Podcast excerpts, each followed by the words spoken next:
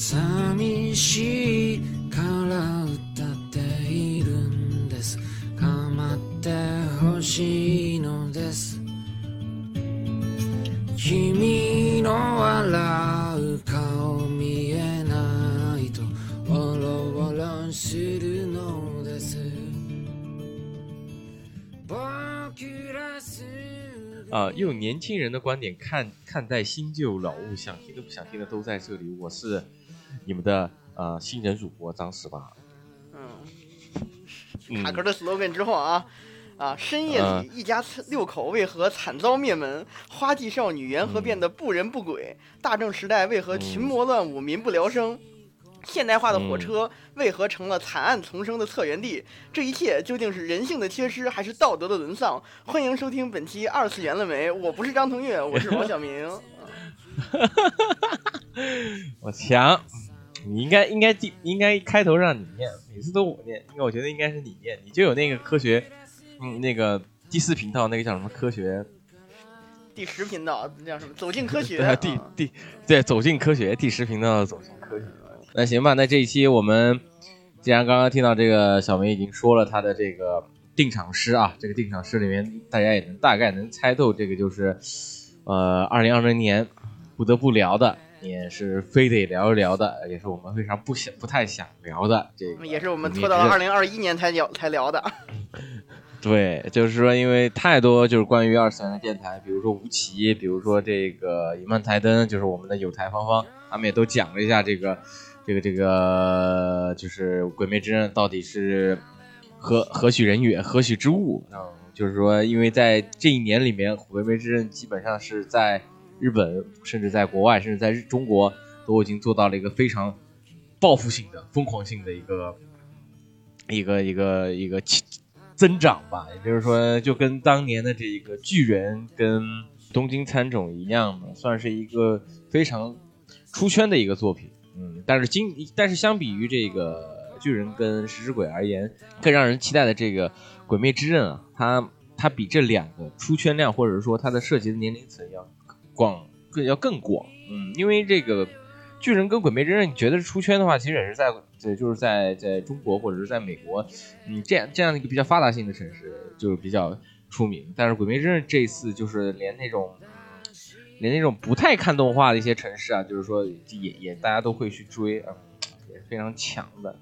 啊、那首先首先就先说说吧，这个《鬼灭之刃》这个它今今年啊，就是说在在这个疫情结束，稍微在疫情缓和的时候，突然出现这个无限列车篇，然后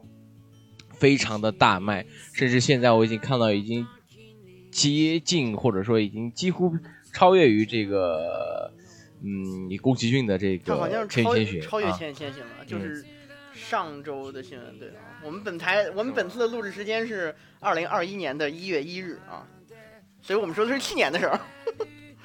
啊，对对对，我们资料可能是在现在现在已经超越了。那我们首先，嗯，我们就，呃，我们也不不想恭喜一下，因为，哎，在我心里啊，就是说剧场版的东西能跟动画长篇去比拼，我觉得是一个非常荒谬的一件事情。但是它真正的出现，就是如果是我的话，我在我心目中，你如果是动画动画就是在电影院放那种动画长动画电影的话，我肯定不会觉得是一部剧场版，是它会占他会成为第一名。嗯，我不知道小明你怎么想？这个事儿怎么说呢？我觉得就和这个扯个远点儿的，就跟很多人当年在这个国产情景喜剧时时代议论这个，呃，《武林外传》算不算情景喜剧一样。咱们先先说客观存在的事实啊，就是《鬼灭之刃》它作为一个在动画已经播了一个大概是两季的，对两两个两个对大大概两季时间的这么一个番剧，然后进而接续番剧这么一个作品来说，它嗯。最最直观的一点，为什么怎么说你十八也看不上？这个实话说就看不上。嗯。然后我也觉得他嗯。有点稍微德不配位一点，就是他的情绪曲曲线其实是一个动画版的延续，它不像是宫老爷子那些作品，还有甚至我们嗯。狂、狂喷过的这个成哥的这个嗯《天气之子》一样，嗯，他他的情绪曲线直接是延续自他的动画作品的，所以他你从一嗯。个在观赏一部电影，在一个剧院里边看一部剧的嗯。角度来说，你看这个东西，你必然是带着前面的嗯。这个动画的铺垫来进去看的，而不是一个完整的从这个一个一个空白的状态开始，慢慢的导入故事，然后沉沉浸在故事，然后最后给一个完整的情绪曲线的收尾，这样一个一个小时或者两个小时的情绪体现。所以你从嗯。这个怎么分析一个动画或者分析一个剧场版作品的分析上来说，你很多客观上去让用用把它和其他的作品去评价，本身就是一个很不公平的一件事情。它的成功肯定嗯后面我肯定说，就我觉得它的成功很大程度上得益于前面的动画和它本身漫画的一些优势。操！但是就是，其实我一开始就说啊，我并没有去看这个剧场版。哦，我虽然很喜欢《鬼灭之刃》，因为我在在它没有火之前，我已经看了动画动画呃这个漫画啊，然后我觉得也是很喜欢这个漫画，但是必然它嗯它被大众所接受之后，我们这些所谓的这些就是动动画里面的臭柴就不愿意就是说过度去说啊，大家都知道的东西，我们也就是稍微画了一下画了一下距离，但是就是说其实是我我也有问过，我有问过好几个朋友。他们是完全没有接触，我就是《无限列车》之前，他们是没有看过这这个所谓的这个动画版的，他们就直接去看了，直接去看了之后，他们也说，他们也会被这个大哥所所非常感动，就是说这个哇，大哥实在是太太太太牛逼了，就是太太让人感动。确实，就是说他，如果我们再去纠结，就是说他到底是不是能是不是合格的一部电影，所谓合格的剧场版的话，嗯，那我现在问了一些朋友的话，他们既然也能够看得懂的话，那也算是一部合格的长篇动画电影。呃，当然也归功于他之前的这些热度炒炒到了这让大家人尽皆知，就算没有看到、没有没有看过这些动画版的人，也会愿意去去去观看这样的一部电影。嗯，但是但是我讲讲讲实在下来啊，就是说归根你就像小梅说的，归根于他这个作品确实是不错，就是他的画风也好，他的怎么样也好，但是让我因为我你想想看，再让我再去比较的话，呃，就是跟他同期的那些动画电影而言，那一部剧场版，我也就是又会上像像你刚刚说的那样，何德何能？那又又就只不过是一部作作品而已。然后我看了漫画，也就是说，然后我听了很多朋友的意见，就是说他只是有些有很多剧本去学剧本的朋友去看那些东西，他很多嗯在动画动画里面表达方法是比较比较让想让你就是比较套路型，就是想让你在这个时候哭就必须得哭，你就非常手非常手段型的那种哭法。但是我没有看过，我也不知道怎么样，我不知道我不知道大呃可能如果啊就是说。大家有机会去看一下《无限列车》片段，我想想必 B 站应该也会引引入，或者说在来年开春之后，和今年开春之后也可能会引引进作为这个海外放映电影，也没也没准儿。但是在香港和这个日本已经放映过了，呃，但反响大家都说很好，但是在我而言，我不觉得啊。就是总总而言之，在我而言，我觉得这部这部片子，你说是剧场版，就是你会让就是给我心理但就是说《宠物小精灵》的一个剧场版。会会干翻宫崎骏花了五六年的制作，就会让我觉得心里就不干。这艺术家思想啊，但是我自己就觉得、嗯、这件事情怎么说？我自己觉得很核心点，除了当然咱们要说嗯。喷，肯定会被延上，但是延上的话也得说，这个《嗯鬼灭之刃》的成功确实是德不配位，但是呢，也有时势造英雄的感觉。你想。你不不管是嗯。这个中国可能这个风景风景我国多好嘛，但是你看这个日本嗯。这个疫情期间，其实很多毕竟说日大部分日本观众还是更倾向于这个在线下在剧院里面去欣赏嗯。这个动画也好，电影也好。但是呢，这个这么长时间，你说不光虽然日本人浪，日本人到处去玩儿，但是呢，整个这个嗯排片量是少很多的。这种时候肯定会出现嗯这种报复性的消费，甚至是嗯，这也就是这个《鬼灭之刃》破圈相辅相成，先有鸡还是先有蛋的这样一个怎么说呢？产生出来的一个、嗯一个一个一个效果，然后进而它的破圈又带动了更多这种病毒式营销。我周围很多嗯不看动画，或者说是每就就嗯。每年就看几个这个破圈的作品，看看就像刚才提到的这个巨人和东京喰种这种，嗯然后也开始看，然后他们也会带动他们的父母，然后把这个当成一个合家欢的电影去看，就导致了原来的我们说的破圈指的只是年轻人。就是或者说是嗯。可能看动画会比较少这样一个这个八零后、九零后甚至零零后的这一批群体去看这个比较破圈作品，但是《鬼灭》现在整个就造就了一种就是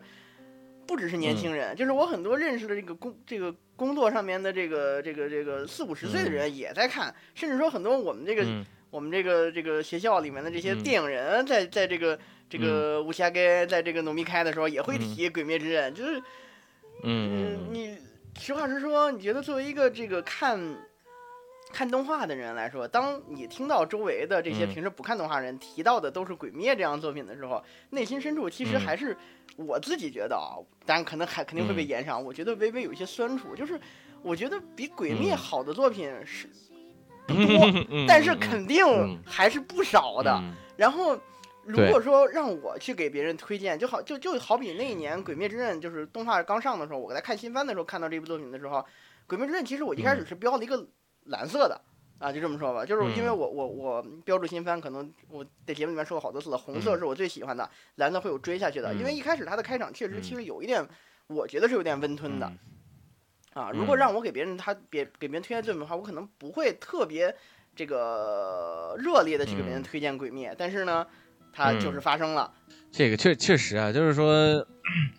一开始啊，它本来漫画版的时候是做了十年，所以一开始其实也是非常温吞水的一个开始。然后到后，他属于就是在在炭治郎就是说拿到那个就是就是成为鬼成为鬼杀队之后，开始就就是除了那个就是炭治郎那个那个特技那个炎之呼吸出出现之后啊、火之呼吸还是炎之呼吸我有点忘了，就是火之呼吸出现之后，哎，对，就突然的。嗯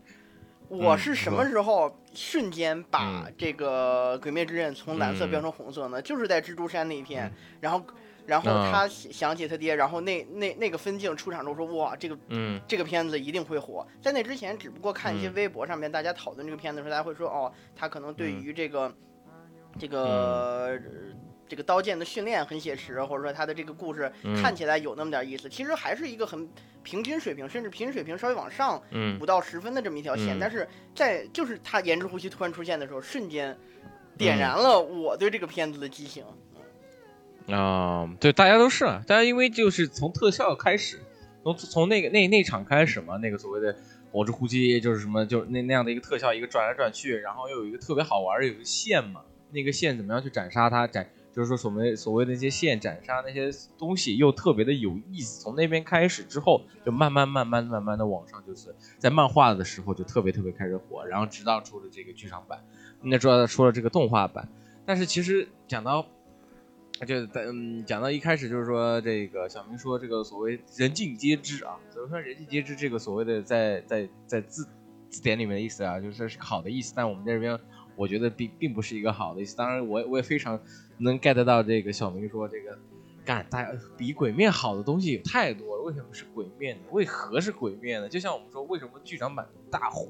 嗯，首先，其实，在一个因素下，就是说日日本疫情期间嘛，就是这样小明说，日日本疫情期间就是报复性消费这个东西特别的严重，而且加上这个电日本日本的这个观众属于在线下，就是说在线下看电影去电影院观看是一个非常日常的一个习惯，而不是像国内就是能在电脑上看就在电脑上看，而日本就是非常有这个习惯。当时缓和之后，就是正好出现了，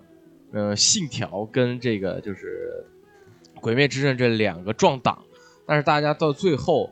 呃，没有臣服于诺兰，还是去 看不懂了。看不动了，然后就是直接去就是去看鬼灭之刃。加上你想想，疫情期间鬼灭之刃的大火，然后触触发了一一大堆这个想去就是说想去买漫画的。我看我朋友旁边一个录音系的朋友，就是说，然后他还拿着一本鬼灭之刃在在课上读，说那怎么都不看漫画的人怎么都看漫画，然后觉得挺怪的一个一个一个现象。这我那个录音朋友，他也他他也要去看这样的一个动画，觉得嗯，而且讲来讲去嘛，讲来讲去，营销手段非常的好，然后加上他的故事，但是你想想看，但是我们讲完营销，再再去讲他的这个所谓的这个故事，或者说讲他的这个人设，为什么就是说人？就是说我我一开始在好几个节目也，就好几好几期节目前面也讲了，《鬼魅之刃》的人设是属于一个非常非常有意思的，非常有很多颠覆性的手段的。他的颠覆性手段是极强无比，他可以所有的人都可以可以都可以颠覆。然后当然后这个所谓的鳄鱼啊，这个这个作者这个名字太难念了，然后大家都简称他鳄鱼老师，我就说鳄鱼老师他他擅长最爱干的手段就是你特别喜欢的人，我就立马把你干掉，就是直接就是特别人气的角色，除了这个嗯除了这个炭治郎之外，就说那些鬼杀队的那些那些驻驻驻监们的人嘛，然后就是想想什么时候把他干掉就什么时候干掉，不管他人气高和不高，我觉得这个手段相当的可以。嗯这是我一开始我惊到的这个，就是说，嗯，平平明明为什么大哥颜值柱颜颜柱这么强？如按按照平常的道理的话，可以可以可以延延很久，就是说以他的热度来说，你想想看，拿他别当当艾别的比如说斯来比都差不多。对，拿他当艾斯比都可以。你说就不不管是说是怎么说，就是说这种角色的这种这种神圣性，就可以完全可以完全可以把它炒的。但是就是说艾斯，但是也炒了一顿，炒了一段时间嘛，然后最后再以他这个，而这个鬼。这个这个鬼鬼魅之刃直接在列车篇里面直接就直接搞定了，我觉得哇，这个果断性之强啊，我觉得有在平也是有一些很多反套路的地地方。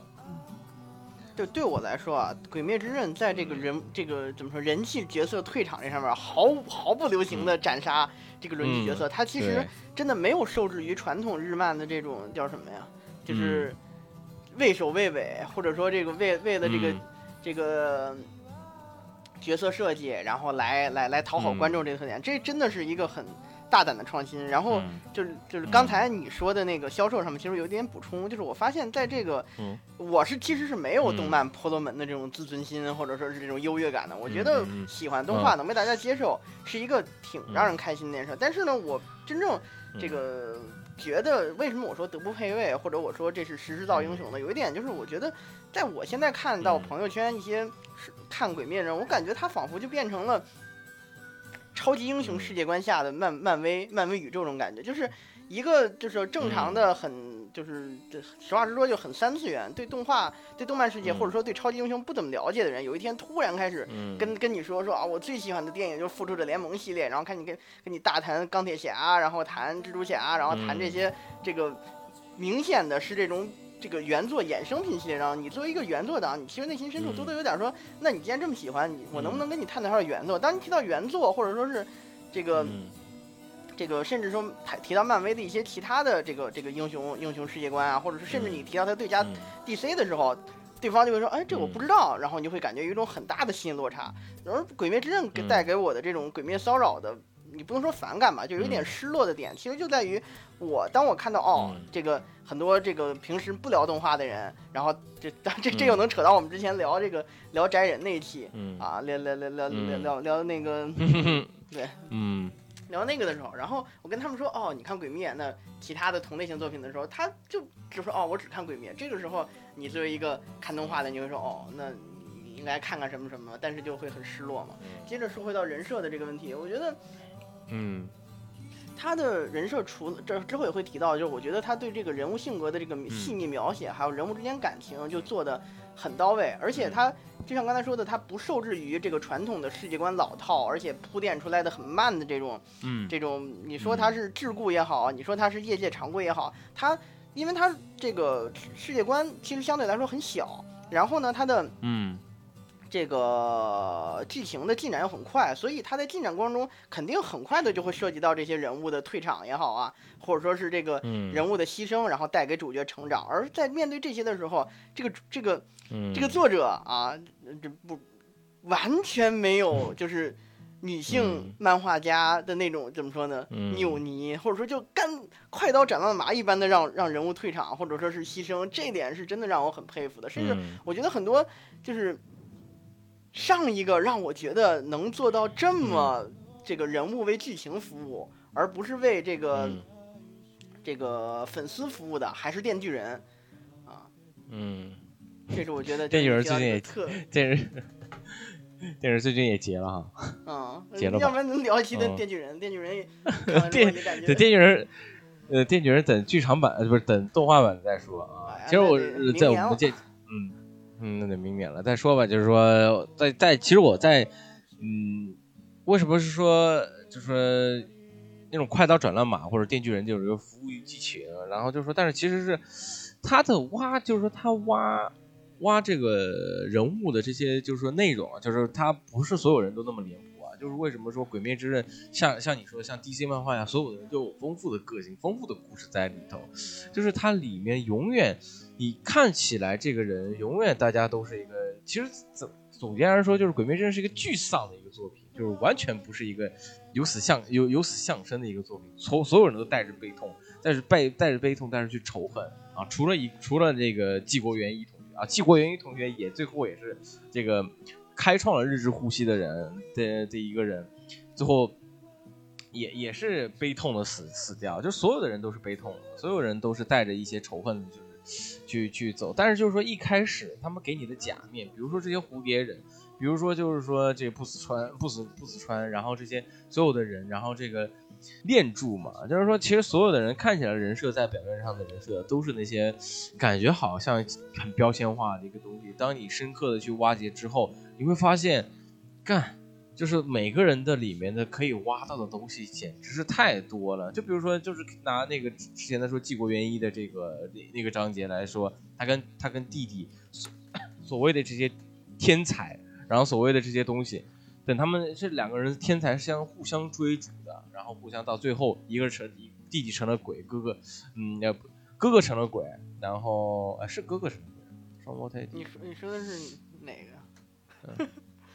纪纪国元一啊，你不知道吗？就是纪国元一是谁啊？是皮卡丘吗？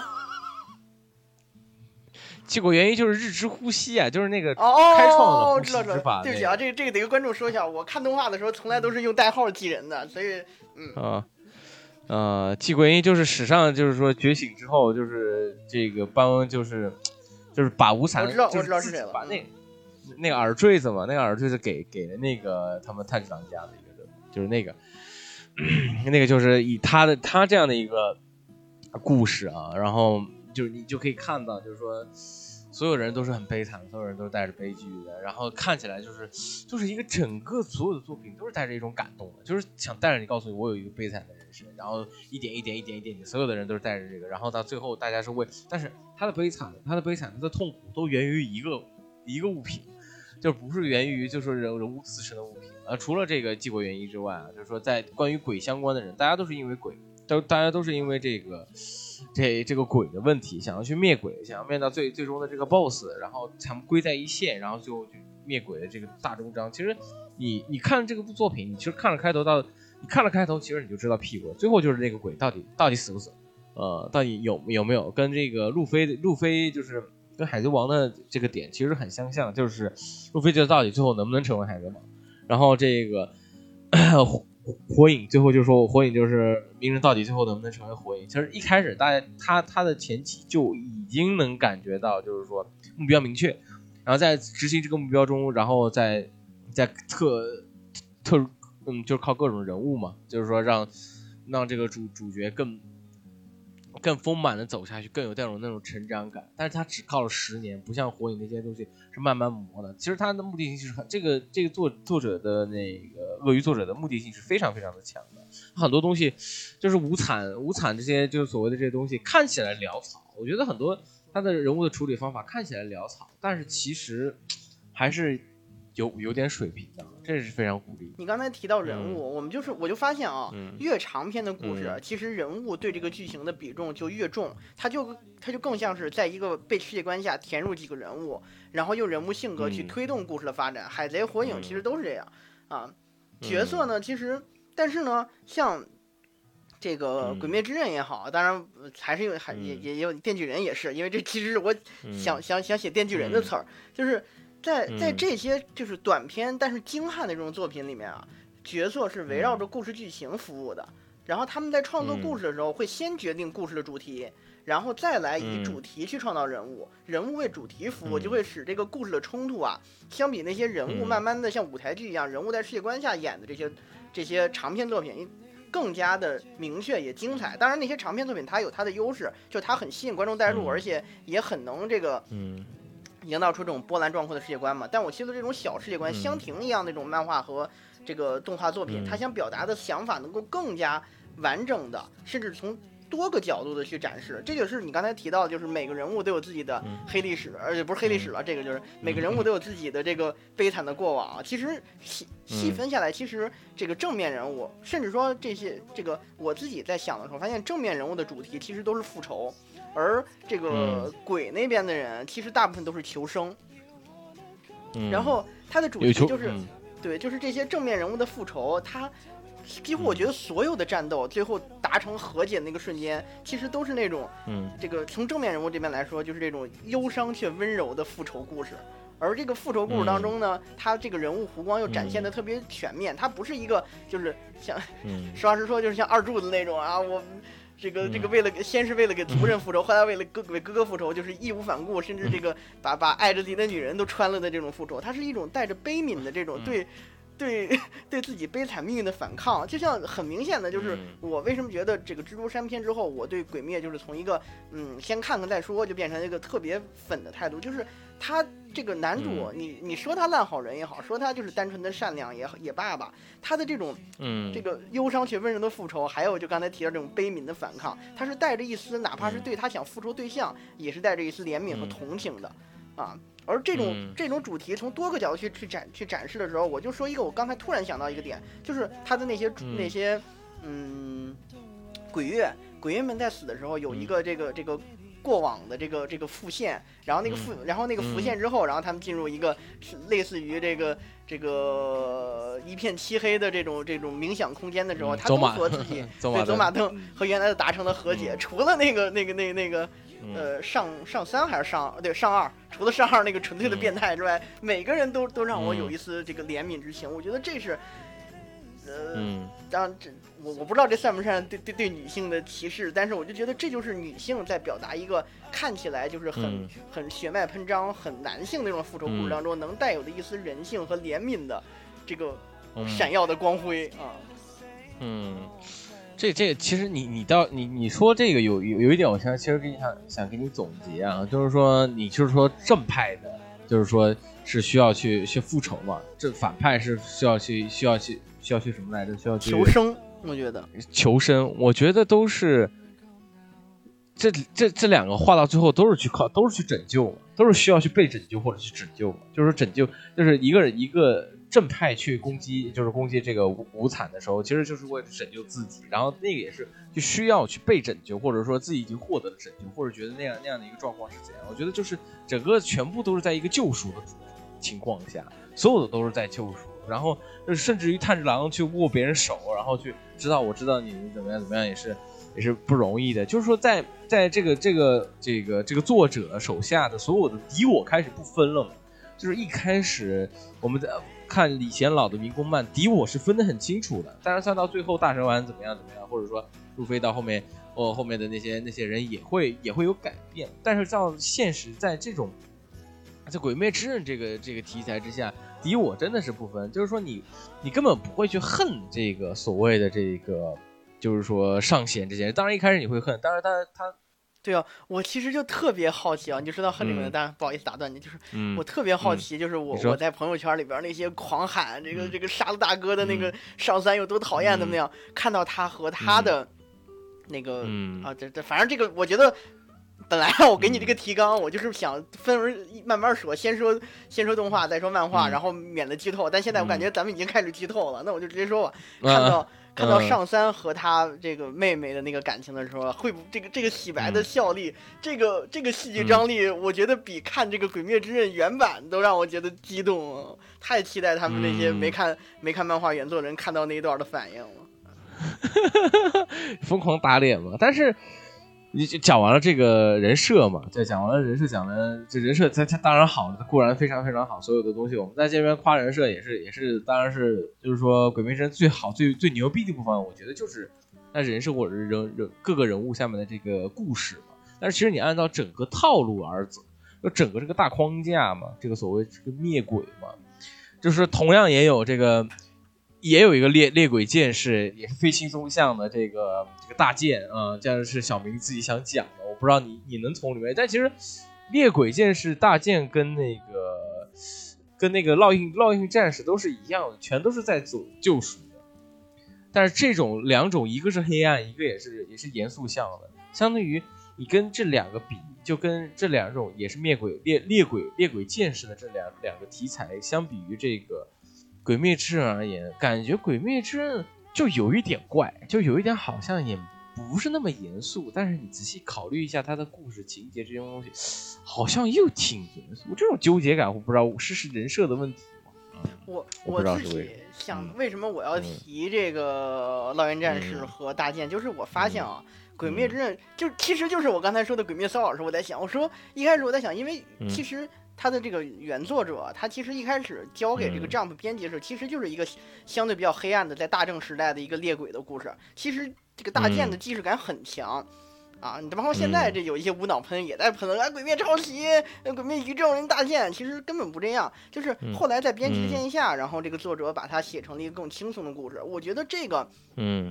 呃，说回到我为什么会觉得《鬼灭骚扰》，就是当别人跟我说《鬼灭骚扰》，我说，嗯哎，你要不然去看个大剑，那个也挺好。但我后来渐渐发现，就是当这这其实嗯为什么会破圈呢？就是他把原来那个深邃的、特别核心向的这种嗯题材，他改成了一个相对嗯轻松的，就是。刚才提到这种温柔的复仇这种故事，它没有那么大的苦大仇深，也没有那么大的历史隐喻，嗯。甚至连甚至啊，连坏人的这种角色设定也没有那么克苏鲁风格，也没有那么怎么说呢，嗯。血腥和变态，嗯所以就导致《鬼灭之刃》嗯。成了一个很讨巧的、有那么一点深度、嗯。但又合家欢的作品。嗯。这个就特别符合破圈的第一定律，哎也是迪士尼、迪士尼和宫老爷子这个嗯成功的一大、呃厉害之处，就是嗯合家欢，就是。其实有点像我对京都的那期评价，就是我觉得《鬼灭》就是一个综合综合水平都达到了优秀线，但是它没有那种就是就是精巧绝达到十分那种，但每一项都达到了七分甚至六分的时候，它就会很很就显得很高明。就比如说我们刚才提到角色设计，这个就是很突出的一点。随后还包括还有这个这个人物的这个人物的塑造也好，还有叙事，甚至世界观的选择，还有这个最简单就还不拖沓的是呢，它很符合观众的情绪曲线和。这个刚才提到这个对观众的接受程度的这个取舍，就是没舍弃那些特别核心像，但是却黑黑身残或者说特别深刻那种，用很轻松的手法讲了一个相对温柔，然后带一点儿这个黑身残的故事，这个就很，你怎么说呢，很讨巧啊。然后之后之后慢慢我反正因为我的观点很散嘛，我就觉得他是各方面都做得很好，然后达达到了一个优秀，所以他综合起来作品就会高于一些有些方面很突出，但是有些方面短板很明显的作品。然后慢慢我就会渐渐一点点聊这些方面的东西吧。如果让我直接说，《鬼灭之刃》最成功点在哪儿？其实，嗯，嗯我很难总结，但我自己如果要总结的话，其实就是一嗯个、一个可能是女性的的作者用了一个很独特的视点，把传统的这个由嗯呃这个男性主导，甚至嗯大部分是为了服务男性的这个嗯传统的漫画故事做了一系列的解构之后。呃，不，不能算解嗯构吧，因为它其实还是遵循的原来套路，在原有套路上进行一个突破之后，达成了一个让所有的观众都能接受的一个好的作品，然后就破圈了，然后就火了。嗯，当然我们吹了这么久啊、又吹了这么久，我不是，我就我们一开始说是要吐槽的，但是我们还要去吐槽吐槽，就是说其实也是因为我看《鬼灭之刃》最多最多的是呃，就是看久的时候，我会也也会想去跳过，因为它很多人物。很多你你就说小明之前说了，他是有些时候是为了服务剧情的，但是我觉得很多人物的细节过度的细腻，会让我觉得啰里啰嗦的，会让我觉得，当然情它非常深刻。你单单独拿一个当做一个小故事、小短片，它是非常精致的。但是它在一个长篇里面，这些东西是不是我觉得是太，它完全就是摒弃的冰山理论，冰山一角这个东西，所谓的冰山只用只只出现十分之一的冰山角，然后下面才是暗流涌动的，是完全是不想给让让做让让观众们去猜想他们之间到底有什么故事。它的留白的性质会让我觉得特别没有意思，就是说这算是算我吹毛求疵吧。我觉得就是说很多事情讲得太清楚，细腻到很多细节都让我觉得印象深刻，我反倒觉得。有些时候，炭治郎的存在感会略低于那些那些人物性格，就是略低于那些别的人物，就是说柱柱间那些人的性，那些那些就是有名的，往往大于主角。我反倒这样的这样的一个设定，并不是对一个这个长篇作品而言是一种很好的一个诠释方法。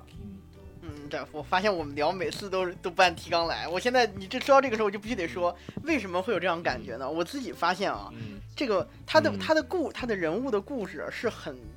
一一一观必知，很直观的，很就直给的告诉你他的主题是什么。一当然这是一件好事儿，这这很拉近了观众理解，而且它的很多故事就达成了一种怎么说相乘效果。其实是同样内核的故事进行很多个层次、很多梯度展示之后，你对于它核心故事的这种接受程度会很很高呃很低。你很你很容易接受它的它的那个最核心的故事之后，你就很容易产生感触，达成的一个戏剧质量就很高。但是同样就像你说的一样，它的每个人物其实它的背景故事描写的再详细，它的前尘过往再怎么黑暗，其实它的故事内核一言蔽之都是很都是同一个，就是我看了这么我看了《鬼灭之刃》的这个所有漫画之后，我发现它基本上所有的这个人物人物关系也好，还有故事内核都是亲情和兄弟羁绊，就是它的感人内核其实太过直给，以至于几乎几乎我觉得百分之八十的故事都是那柱也好，鬼月也好，这个男主主角团这三个人也好，都是他有一个属于自己的亲情羁绊。都，而且而他们的这个核心内核，其实都是为了呼应男主角为了拯救妹妹这个，呃，主线故事，所以他的所有故事基本都是兄弟羁绊，可能是因为误会，或者是因为孽缘，或者是因为背叛，或者是因为这个想要复仇，或者是这一种扭曲的保护，然后这些柱们就会扭曲自己，然后要么变得冷血，要么变得怎么怎么样，然后那些鬼月们就会变得特别黑暗，然后，然后，然后怎么怎么样，然后。但当这些这个这个这个出于同一点同一个精神内核的主题，然后在战斗当中进行爆发，然后这个在战斗当中揭示，然后又在战斗或者决战时和解的时候带来这个戏剧冲突，达到了一个多层次的让观众动容效果，然后进而这这一把双刃剑嘛，反面的就是让你看到所有的故事其实看多了就感觉都是一样的。实话实说，就是你刚才提到的那个那个日日护息的创始者，他们的兄弟羁绊，就一个进入了鬼的世界，一个一个还在人的世界里边，最后看开。和那个皮卡丘，为什么我说是皮卡丘？和皮卡丘有什么区别啊？皮卡丘也是一个，他他他哥哥，他们俩也不算哥哥吧，师兄弟啊，他们两个都拜了同一个师傅，然后因为因为有一个特别强，有一个特别弱，然后然后但是呢，这个这个两人之间因为因为某些事产生一些心理落差。一个进入鬼的世界了嘛？所有的故事其实都是兄弟羁兄弟羁绊，甚至就是亲亲情亲情故事这种这种衍生，也就导致了优势就是嗯内核不断增强，主题不断明确。你看到所有的故事的时候，都会都会都会都会加深一步自己对这个作品的这种核心精神的这种期待和感悟。但是反面就是你看到所有故事，其实你自己回家自己想想，你就感觉哦，好像都差不多。嗯。那是，我觉得就确实就是你看当时，但是为什么就是当时看的感觉是特别特别好？就是确实那些亲情，因为亲情这些东西是亲情，有亲情跟兄弟感情，就是你往往我我奇思妙想一下，就是因为这个日本这个过于过日本，你想想小孩能了了解的情感情感的东西，也就十六七岁的小孩能了解什么多多大的情感，无非是亲亲情跟兄弟兄弟情。这样了解的东西会很快，而且他们他的受众方面也是只有十六七岁那些高中生、初中生们要看的一些动画嘛，所以他能理解，就是那些那些高中生们能理解的感情感情最深深层次的东西也无过于这些，就是再往后去去讲一些家国情怀，或者说再讲一些就真正的所谓的爱恋之间的东西，反倒是不行。所以为什么说就是说哥哥跟那个。哥哥跟弟弟这个对于力量追求这些东西，过于那些东西，其实就是像像小明说的是，是用用用一个悲剧套另外一个悲剧，所有所有的悲剧都是原就是原汤化原食，所有的悲剧大概都是一样的一样的感觉。但就是说我我觉得是因为就是说。是，是因为受众群体一开始相对于是这个就是十六七岁的高中生，但没想到就是说在整个日本的所有的大的受众下面，他们也非常吃家庭或者是这个友情的这个有就是所谓的这个哥哥弟弟，然后姐姐妹妹或者是这个家庭的这些关系。但是还有一点，我觉得就是这就是让我觉得《鬼灭之刃》不行的地方，就是说它的对立点。永远是出现于出现在鬼的身上，或者说他的他所有的所有的冲破于这个这戏剧冲突之上，全都是在鬼上，就是鬼鬼鬼的出现会把所有的所有的东西变成一个破局，说然后 用直接在整个这个作品里面全部通过鬼来。来做一个系数冲突，我就觉得，嗯，一开始你觉得还可以，但是你看到后期，你会发现鬼的出现，或者是所有的事情，所有的故事内核都有鬼的鬼的加入之后，把这个所有的故事变得打乱了。我会觉得，嗯，过于的套路，过于的没有那么在想，没有在这个故事的情节上面做多下功夫，嗯，然后到最后就是说，嗯，你说，这这就是你说的，我就感觉它是其实是一个同一戏码的反复多角度展示。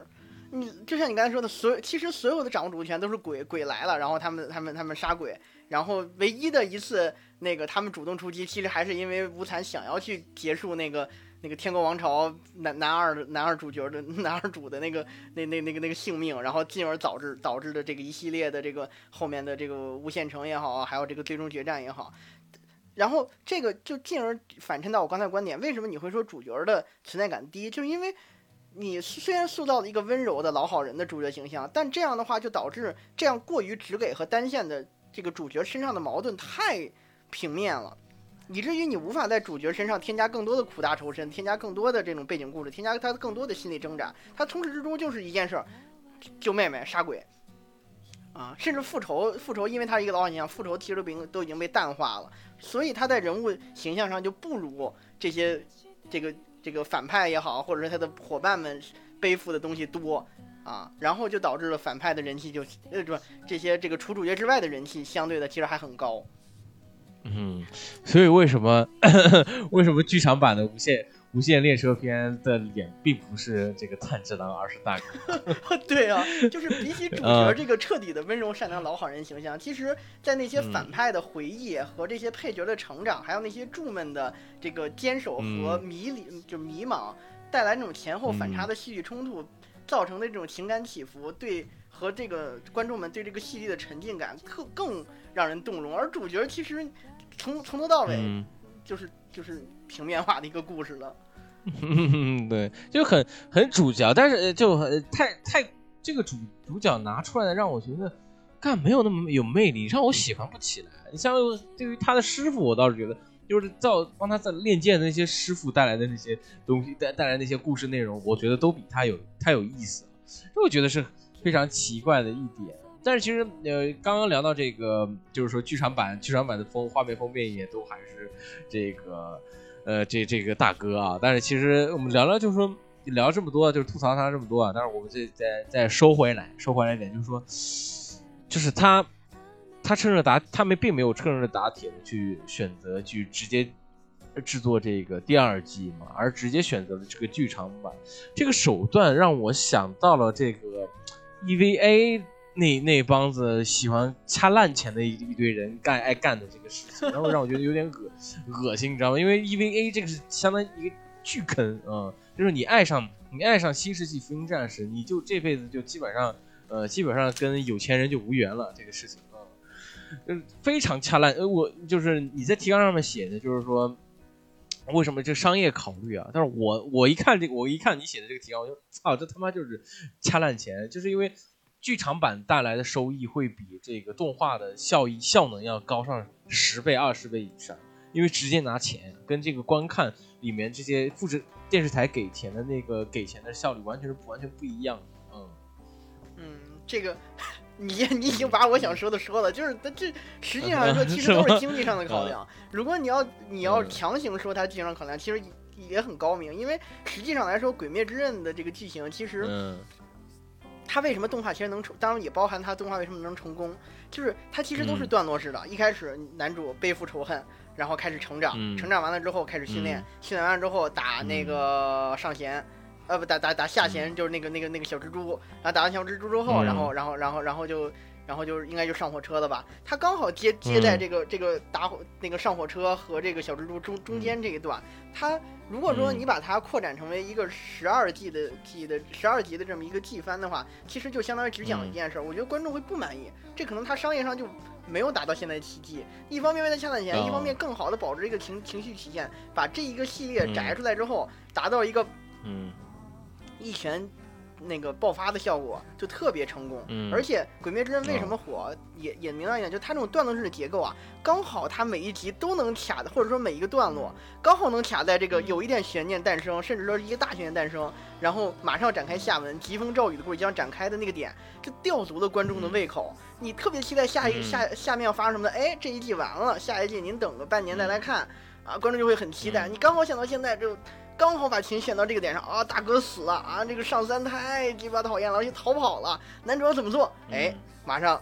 那个可能可能到明年开始开始第二季啊，我们我们要去要去集缘了。这个这个情绪体现，虽然我我们一开始说了，他这个情绪情绪体现就是不对，这也涉及到我们一开始为什么说他情绪体验不对，因为他的情绪体验直接是接在他的两部动画之间的，他不是不能作为一个嗯单独的作品去拎出来我们去讨论啊，这个作品有多好。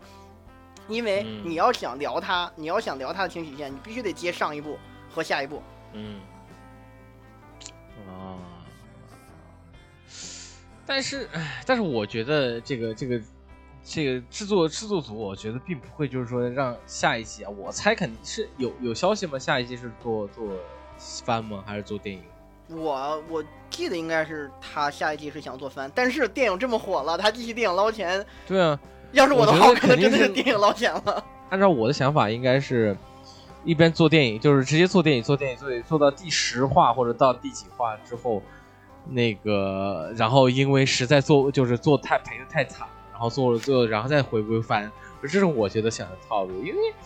呃，你想想看，确实你好切啊，这个这个《鬼魅之刃》，就像你说的，它很多都是故事都是单，都是所有的都是一个一个套，一个一个一个的，你可以好切，你只要切切到一。九十分钟或者一百二十分钟，这个时长非常好切，或者是走大片也好，就是说像像这个最后的无限城片也好，怎么样的片也好，都是这样。像哎，你不觉得它就是一个中日式版的哈利波特吗？哎，我觉得《哈利波特》每一本书其实起承转合很完整了，但这个《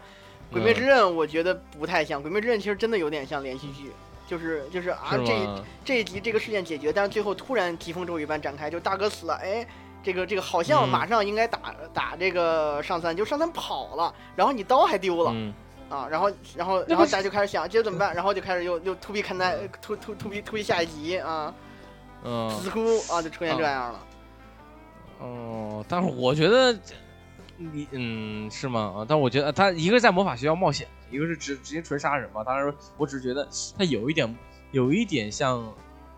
哈利波特的感觉，因为哈利波特不是也是带着闪电嘛，这个是带着带着个耳坠嘛，就是日呼吸这些东西，呃好像哎，我操！有一你说这个嗜好啊，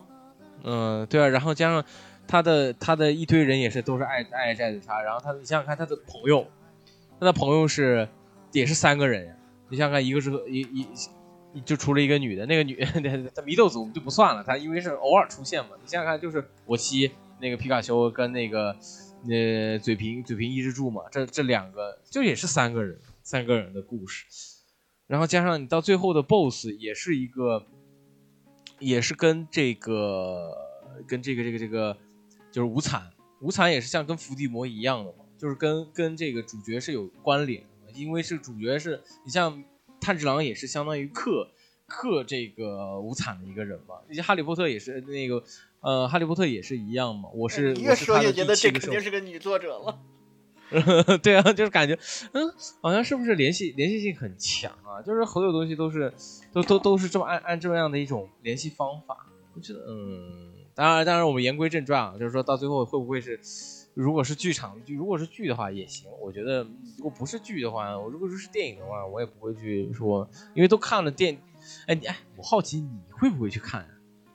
就是如果他下面还是出电出电影是吗？嗯，你会去看吗？我不，我我会在家里面等资源。就这这一次这个电影，啊如果不啊是你说要录电台，我可能就不看了，我就就看个漫画，我就都差不多了。嗯，我是我是想去看，但是因为疫情这个缘故，我本来想去看的时候就完全完全最近不让去了，就是这感觉。嗯，但是看也我觉得剧场版你按照一个原本我们再翻回来啊，就是说按照一部电影来去分析它的话。嗯，也行吧？你觉得呢？你你是你是看过的，我不知道，因为我没有看过，我只看过漫画。你看过的话，你你觉得按照一部电影动动画长篇电影而言，它算合格吗？嗯，这就像我刚才说的，我觉得按照动画长篇电影来说，嗯你就很难给它定位，因为它情绪体现，嗯，这么说可能不太合适，但实话实说，就是我感觉它情绪体现就是不合格的。你从一开始其嗯实。它的一开始的铺垫，你看《哈利波特》其实都有一个很明显的铺垫，就从家开始，然后离开，然后最后解决问题，然后皆大欢喜，这样一个一个一个一个嗯学期的形式去展开。而《鬼灭之刃》就是嗯就从这部动画来说，就是完全就是一个前半段是对对这个前一部动画总结，然后开始了一个一个故事，然后打这个。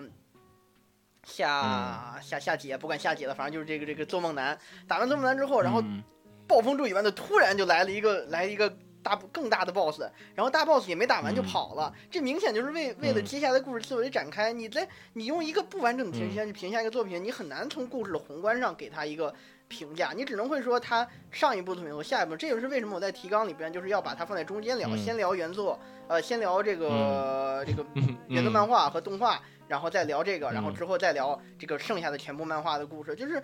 你如果单独嗯来评价一个东西的话，你很难把它放在原有的这个电影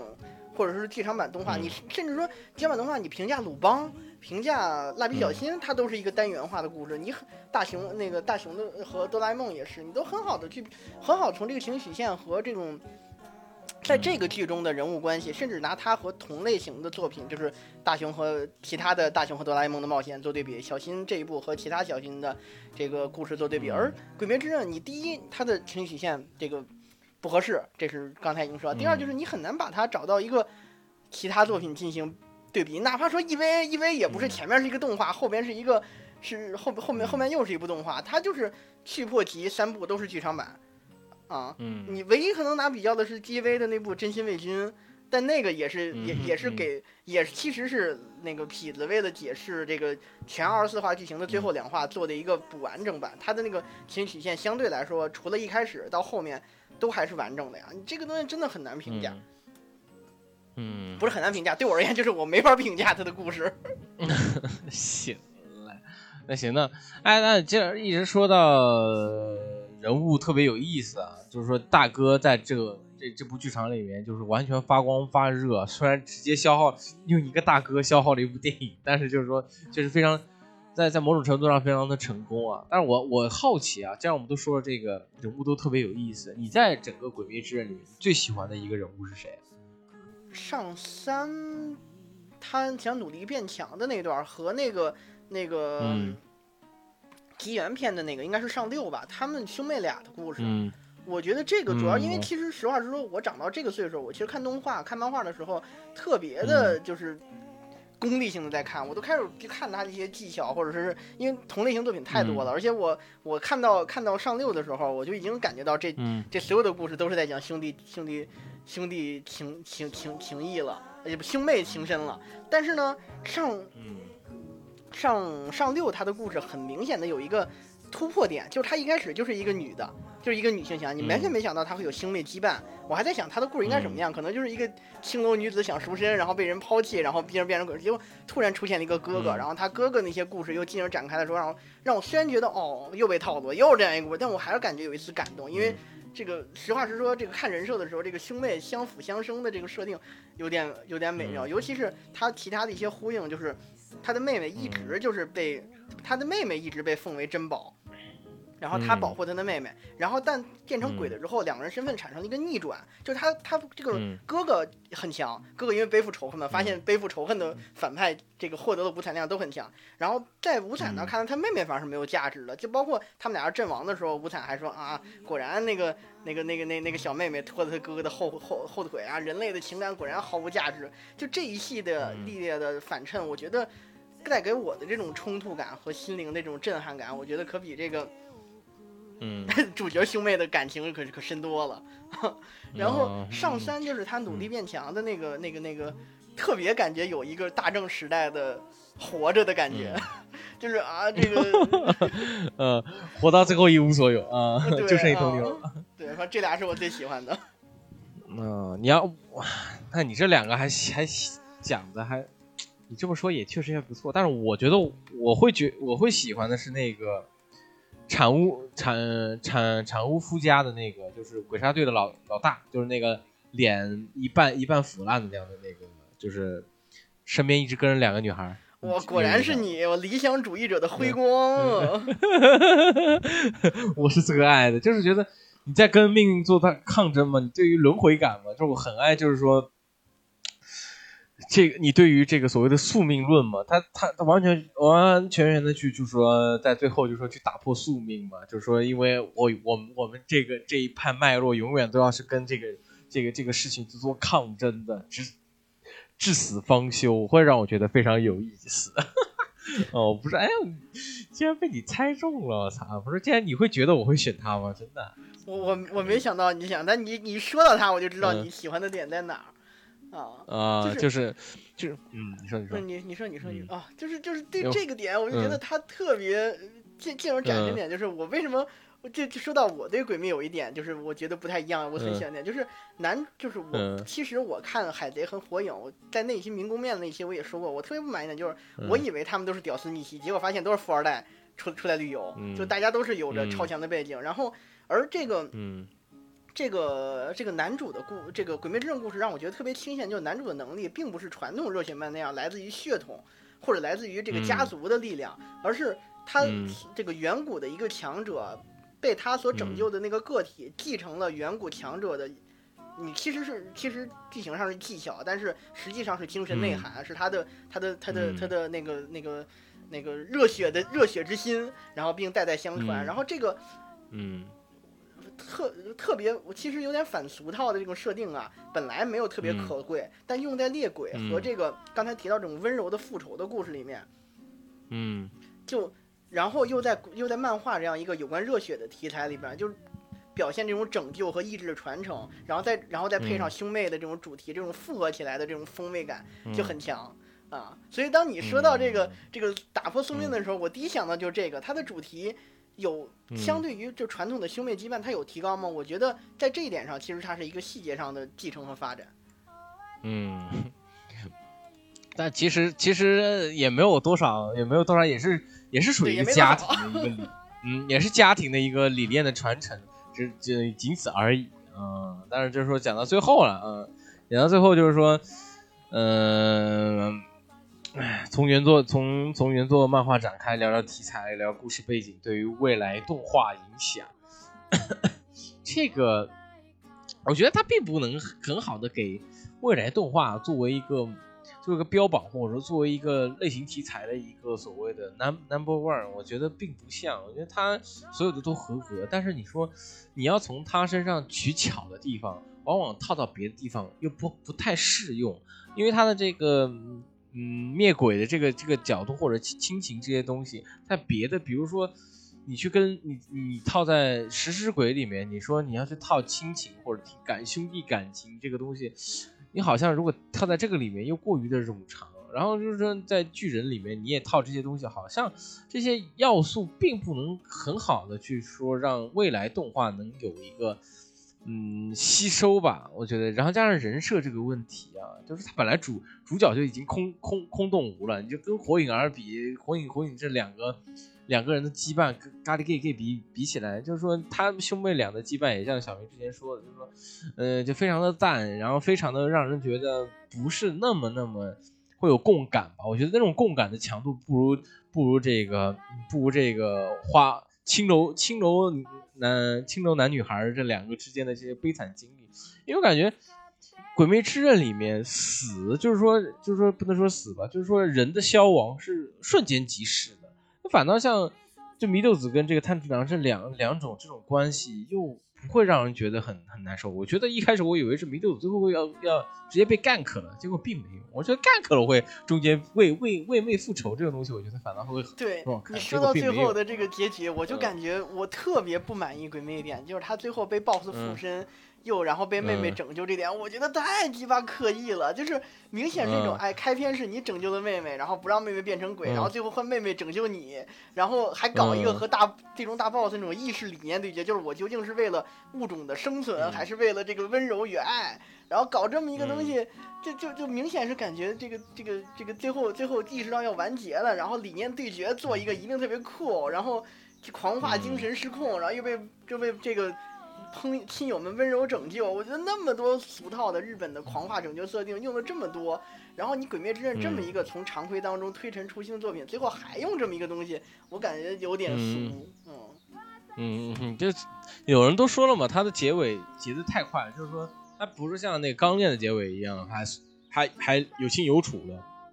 但是它里面感觉好像在后期里面开始塞理念的感觉，塞的太多了，到最后就塞，你最后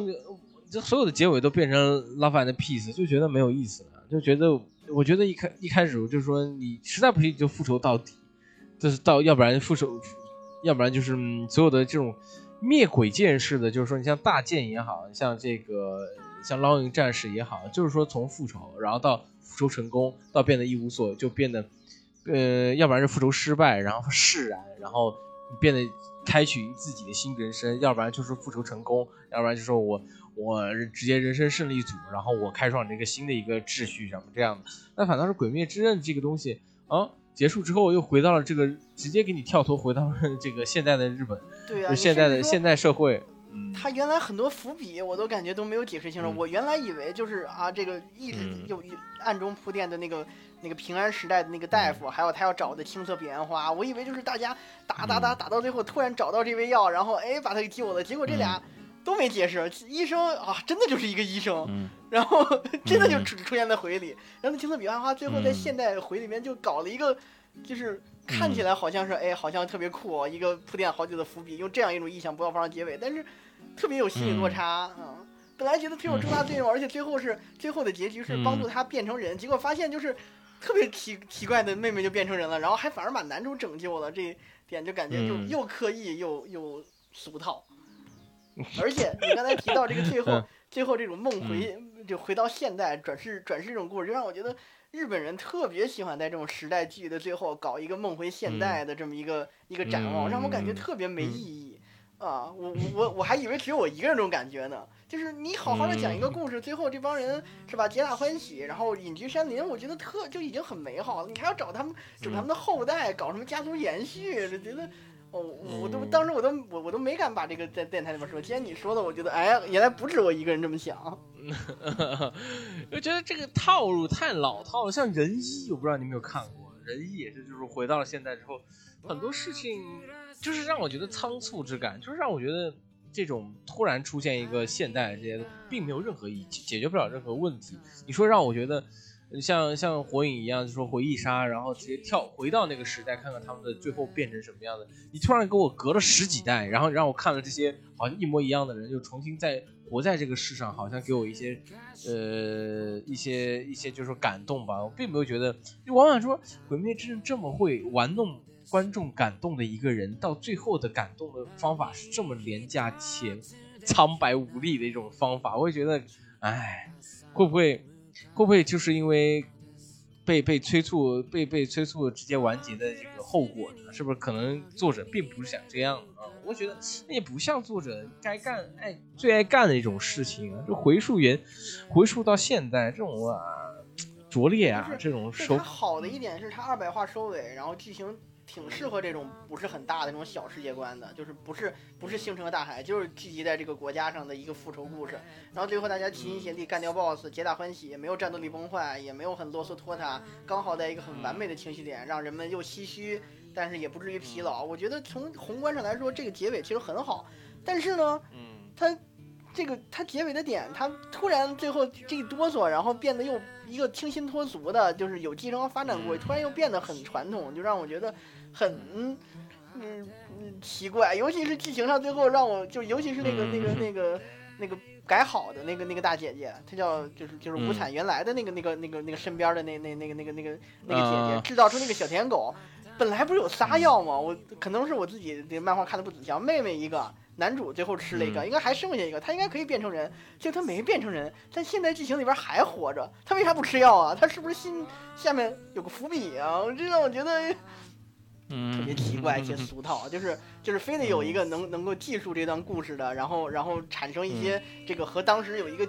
有一个羁绊的这个见证者存在，就好像变得一切都是那么的刻意和俗套。嗯，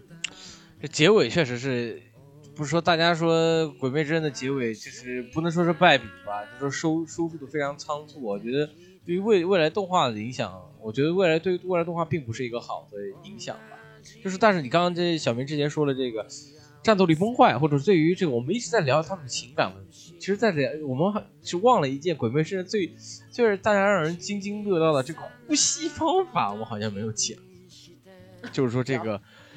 就是这个战斗力崩坏这个问我觉得好像他们的打斗或者这些这些东西，好像，呃，并没有就是说所谓的就是说招数啊什么东西变得很强强，好像，嗯，在《鬼灭之刃》的打斗就真的很像剑士，就只是在那一刻就是决决定就是问题，然后这是打斗技巧或者打斗方法模式也是比较新颖吧。说如果要借鉴《鬼灭之刃》能借鉴的地方，我觉得是这样，就是说，就是打斗到最后就分为智斗和武斗嘛，要不然是战斗力的碾压，要不然是靠就是说我直接获得一个新的招数，直接去战斗碾压力，要不然就是靠智斗嘛。我觉得在。呃，在《鬼灭之刃》里面，智斗的这个水水准还是比较高的，还是相对于就是说别的漫画而言，它没有那么靠靠直接去去碾压碾压你，或者至少没有像黑崎一护要最后一最后一那个领会的十三招是是大道至简，一刀劈死个无惨，我觉得就挺好的。那倒那倒不会，而且我本来还想吐槽一下，就是打上弦的时候，所有打上弦都是多打一，没有一对一赢的。然后最后大最后大 boss 的时候，我说哇，这更是多多打一了，大伙儿齐心协力，最后杂鱼都出来推推推车挡住他，让我有种哎这个看那个玩网游打 boss 感觉，哎有有有主力输出，有辅助治疗，有幕后这个智智囊策划，给你给你传播信息，放乌鸦，然后甚至最后剧情杀的时候还有还有这个小楼子推车，然后挡着让他让他沐浴日光浴，这个嗯。虽然很俗套吧，但是也也看的时候，这个大家齐心协力还挺心潮澎湃，甚至让我梦回当年打魔兽世界 BOSS 的感觉。你现在不也在打吗？嗯，也确实啊，他打斗打斗的水准，我觉得打斗的方法或者机制，相相对于之前而言，就是说相对于之前的三四大名工漫而言，会觉得让人舒服很多。但就是说你让，那也是正因为如此啊，就是说他的打斗也不是那么那么。让我觉得，在我看了这么多打斗的打斗番之下，我觉得他的打斗并不是让我觉得极为出彩的那一部分吧。我觉得，嗯嗯嗯嗯，就是那样吧。你相比而言，我《咒术回战》，我觉得啊，《咒术回战》那个五条悟的打斗，我会觉得哎呦还挺有意思。到这边我觉得不是很酷炫，他的战斗方式真的就是一种刚健朴实的，这种就是就是你其实你要说他刚健朴实也没朴实，我感觉那个我特别好奇，到最后这个动画化的时候，或者是剧场版化，我按我们的想法。就是那个那个上衣那个刀砍出好多月牙来，那个看漫画时候有点想笑，就是这不是，嗯，美少女战士吗？一砍一个特效，然后砍出好多月牙来，这个怎么表现呢？这真的是这这让我最期待点。如果你问我为到底想不想去剧场版剧场看，我我可能会为了这个去看一样。这个去，嗯，他他在刚健朴实的这种战斗画面当中，他把这个。有些这个这个这个这个上弦其实还是相对比较钢铁朴实的，比如说这个用蛛丝也好啊，用镰刀也好，或者就是使拳法也好啊，感知对手也好。嗯。但是，然后突然出，但是但是在后期就突然出现这种超能力作战，就是哎这个这个拿个扇子突然就舞出一个冰花来，然后这个冰花还带毒，这个嗯。你而尤其他的智斗就你特别出彩的就是那个那个蝴蝶蝴蝶忍吧。就我忘了他是姐姐还是就是他本人，然后然后然后把自己然后把自己练成一位毒药，此处剧透啊，嗯，把自把自己练成一位毒药，然后嗯，给给给给，反正反正就反正就就就打赢了。然后这个这个的智斗其实就是就是很，其实都是他的他的智斗都不是那种技巧上的，其实都是剧情上的，他的巧思用的比较少，但是他在感悟和这个人物弧光对应上比较多，这是嗯，我觉得其实算是他成功的一点，就是我觉得。大道至简嘛，虽然说很多时候你说动画漫画看的就是这个，你不不炫酷打斗看着没意思，你都想看这个无量空处，啊眼眼睛里边有星星，然后然后嘴唇涂的特 别光亮的这种，但是，呃但是有些动画可能它着重表现的就不是战斗，或者说这个作者原作者他的塑造的重心就不是我打的有多酷多炫酷，他就是想用这个打斗去去描述感情，很明显这更更是一个女性作家。可能会专注的点，那这一切其实都是在为他的这个主主线剧情或者说他的主题而服务的。嗯，那行，我们都聊了这么多了，但是最后作为一个收尾，就是说你觉得《鬼灭之刃》的未来是什么样的感觉呢？啊，我先说我的吧，我先说我的。我觉得《鬼灭之刃》到最后，哎，到最后会被写入课本吧？我觉得会写入历史课本里面，《鬼灭之刃》这个东西，或者说，那《鬼灭之刃》到最后可能会出现一波，就是说。跟 EVA 那一那帮子人一样了，就会对鬼鬼鬼灭的钟爱粉，就至始至终会钟爱他们的那帮子人，呃，也是至此为止。就是说，我觉得再度去翻一个国民潮，说啊，《鬼灭之刃》剧场版打破《鬼灭之刃》剧场版，我觉得这样荒唐的事情，我在我心里是不想出出现的，但未必呢。嗯，这是我的我对于《鬼灭之刃》的未来的想法。哎，你这么说就是我，我我其实我都忘了这个在提纲的为什么要写对这个今后的作品的启示，就是就在做在这个在这个电台中，我也提到了拿它和漫威做对比嘛。你看漫威《复仇者联盟》的这这个票房不也超越了这个这个这个《阿凡达》成了这个影史第一吗？就是我发现谈艺术，其实在这个消费主义有点赛博朋克的时代了，其实有点奢侈，甚至说对于大众传媒来说，谈艺术不如谈艺术商业。就是《鬼灭之刃》的未来是怎么样？我觉得可以很好的，就是在日本这个小环境下参考这个《复仇者联盟》，就是你一个一个好的这个影视艺术作品，它可能就是叫座，然后叫好，可能也也更多是商业上的叫好，然后在艺术性上面，它它不至于太不差，然后嗯。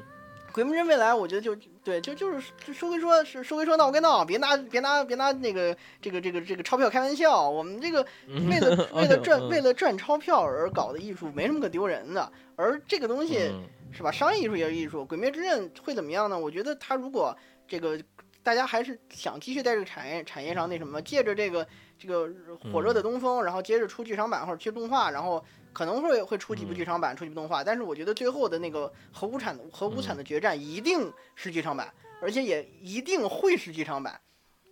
嗯，最后搞一剧场版，然后看看那个时候会博到什么程度的。更多的，我觉得给观众给这个我们的启示就是，我们觉得做艺术有没有必要啊？有必要，但是更多的时候，我们现在要考虑的是怎么样把这种动画推陈出新，然后让这个。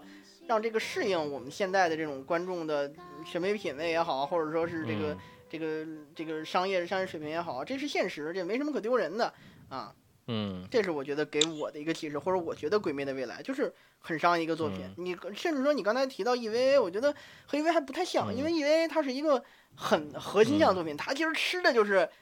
看过这个《对美人》，你没看过没看过 EVA 的人，可能就是新生代嘛，可能就不想去看 EVA。甚至我现在提到 EVA。我也就是买几件周边，我也就写去破集，我可能看了，我都已经忘了前面在讲什么了。嗯嗯，它 EVA 走的是一个核心向，而像《鬼灭之刃》还有刚才提到的漫威这种作品，它走的是一个大众向的趋势。那大众向的作品有什么特性呢？就是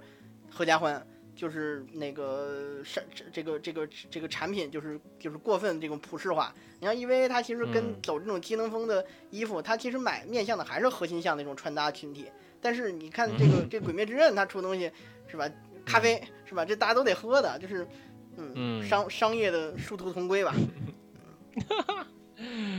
那行吧，那就祝愿这个，祝愿祝愿《鬼灭之刃》五运昌盛啊！就只能这样了啊！我们再，如果这如果我们还有生之年能看到剧场版的话，我们会再聊一期啊。可能如果出第二季的话，我们会再聊一期这个《鬼灭》鬼灭的这个怎么样怎么样，在细节去聊一聊。行吧，那这一期就到这，拜拜。新年快乐，新年快乐，新年快乐，对，应该下周就出了。